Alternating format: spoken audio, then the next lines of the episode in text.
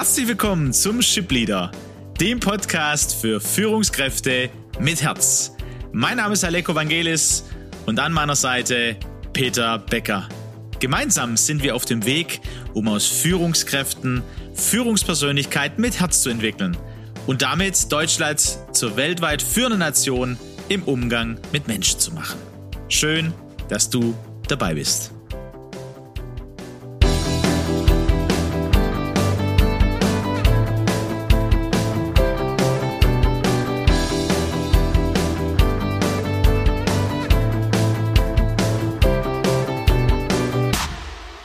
Peter, wir haben ja die letzten Wochen über die Demut gesprochen, ähm, haben beim letzten oder ja beim letzten Espresso über die Auswirkungen, ne, was Demut bewirkt, gesprochen. Ein großes Thema, glaube ich, und ein wichtiges, ein grundsätzliches für uns auch auf dem Weg zur Führungspersönlichkeit mit Herz. Ich denke, dass ähm, das Demut ist eine der Charakteristika eine Führungspersönlichkeit mit Herz und emotional reife Führungspersönlichkeiten, denke ich, haben hier ein großes Reservoir und haben da auch dran gearbeitet. Natürlich ist es so wie bei manchen anderen Eigenschaften, dass da Platz für mehr ist, würde ich jetzt mal sagen. Ne? Es kann sein, dass du ähm, ja schon einiges auch so lebst, dass andere dich so wahrnehmen. Die würden sagen, hey, ähm, ja, der Peter, ja, der, der ist schon auch, da, da, da strahlt eine Demut aus und wie er lebt, wie er führt, was sich praktisch zeigt. Nicht, was er sagt alleine, ne? Das auch, das, was, das ist ja was ganzheitliches, wie sich so ein Wert auch zeigt. Ähm, aber ich denke auch, dass, dass es da verschiedene Punkte gibt, um die eigene Demut quasi zu vergrößern. Ja, und gerade was du gesagt hast, nicht was er sagt, ne? Ganz wichtig, ne? Nicht was der was der Mensch sagt, will er oder ist er, sondern am Tun, am, am praktischen Handeln, an der an der Beziehung mit dem Gegenüber zeigt sich der Grad der der Demut im Leben. Ja, lass uns mal ein bisschen überlegen und austauschen, ähm, was hilft denn diese Demut auch äh, in mir zu vergrößern? Wenn ich, ja, wenn ich das weiß, hey, das hilft, das schlummernde Potenzial von Mitarbeitern, ähm, ja, rauszukitzeln, rauszuholen. Das hilft anderen Menschen zu, in einer guten Art und Weise zu begegnen, so dass man gemeinsam, ja, gut arbeitet, dass man gemeinsam äh, zum Wohl des Unternehmens ja, den, den, den Erfolg im Prinzip erreicht. Eine der grundsätzlichen Eigenschaften. Was, was hilft denn? Was ist denn so ein, ein, ein Punkt davon? Ich denke, ich würde als einen wichtigen Punkt mein eigenes Menschsein nennen und die Akzeptanz, dass ich keine Maschine bin, sondern ein Mensch aus Leib, Seele und Geist und dass ich insgesamt einen Wert habe. Ne? Ich beobachte immer wieder äh, Menschen, die ihren Wert sehr, sehr stark beispielsweise ähm, im, Beruf sehen äh, und sich dort übermäßig stark engagieren oder alles, äh, alles in die Partnerschaft hineinlegen und damit andere Lebensbereiche irgendwie vernachlässigen.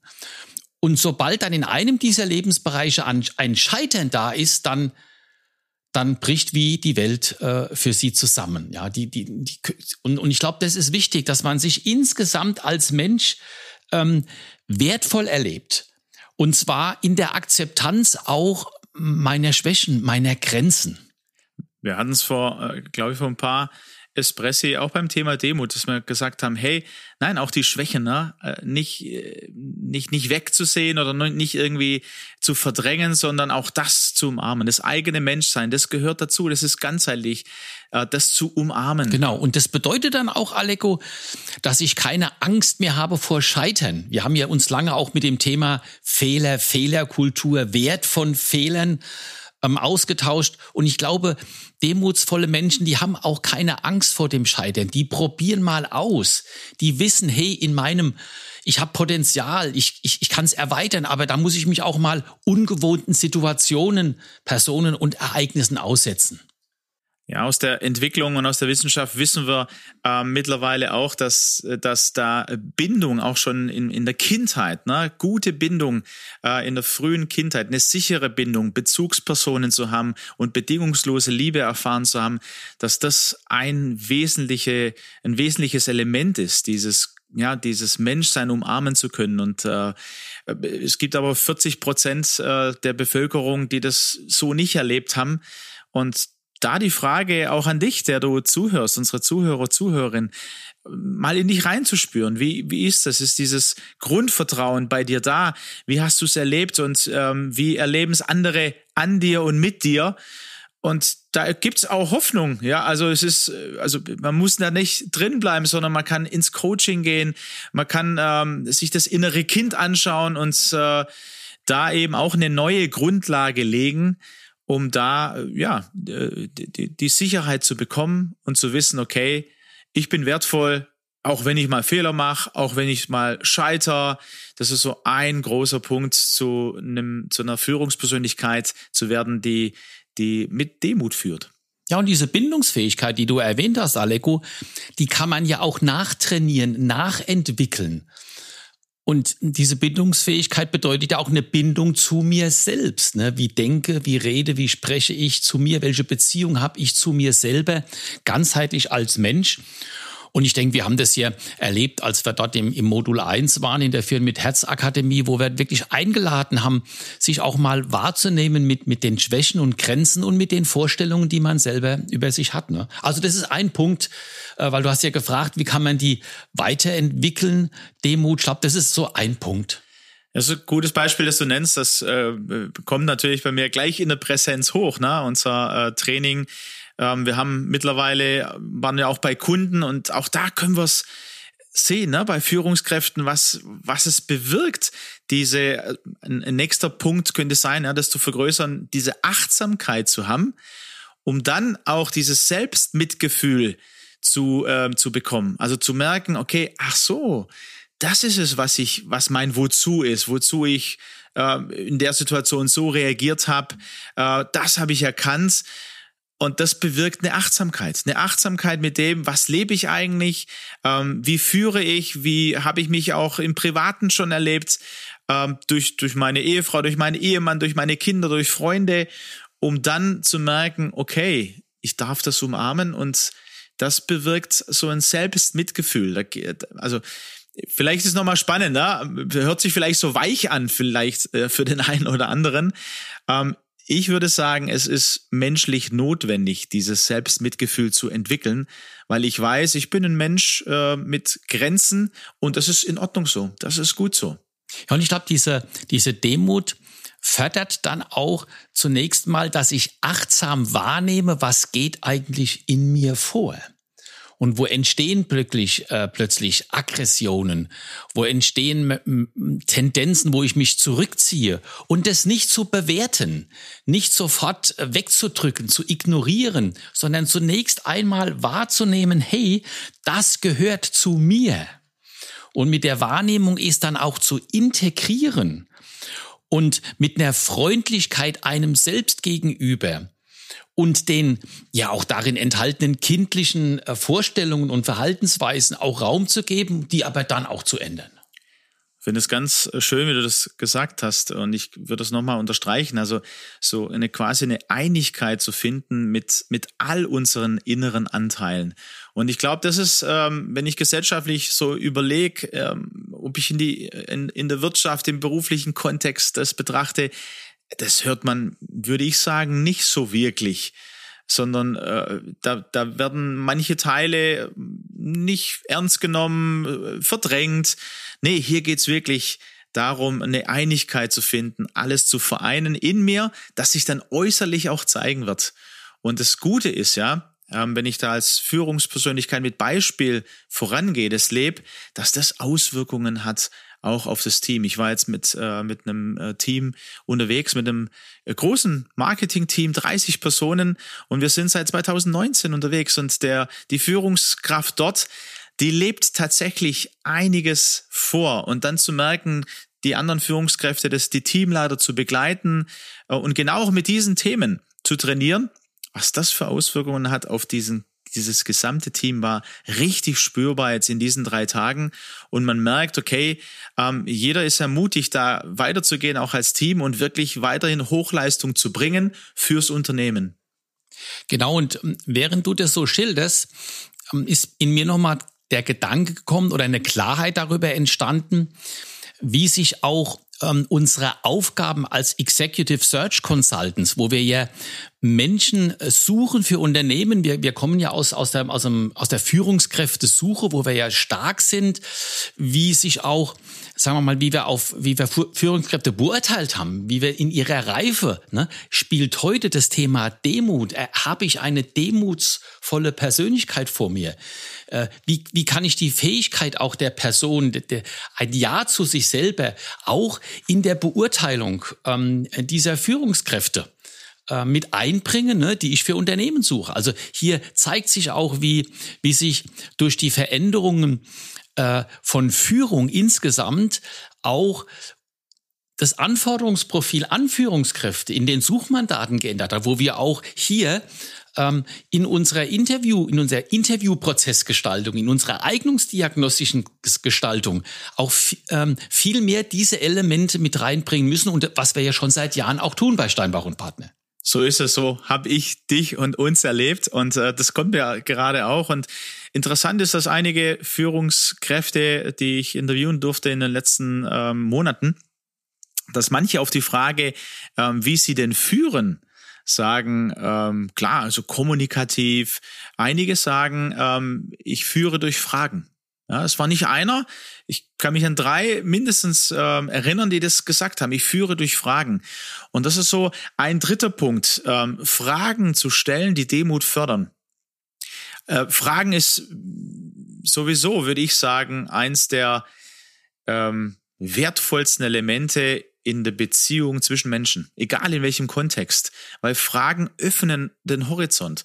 Ähm, Fragen zeigen Interesse am Gegenüber.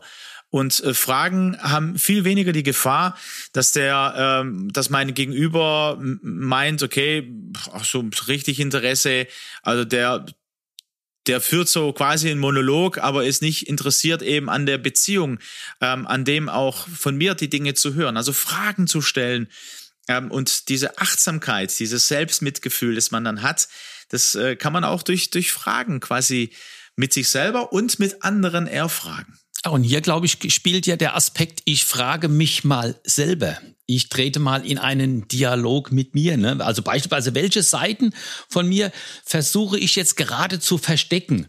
Vor mir selbst oder vor anderen? Weil ich merke, dieses Verhalten, das ich da zeige, zu dem ich tendiere, das bewerte ich nicht gut. Jetzt sind wir wieder bei dem Bewerten. Ne? Also zunächst mal ähm, nicht bewerten und feststellen, oh, da gibt's eine Seite an mir. Oder auch so eine Frage, die ich mir stellen kann, wem habe ich denn ähm, unlängst Unrecht oder Leid angetan?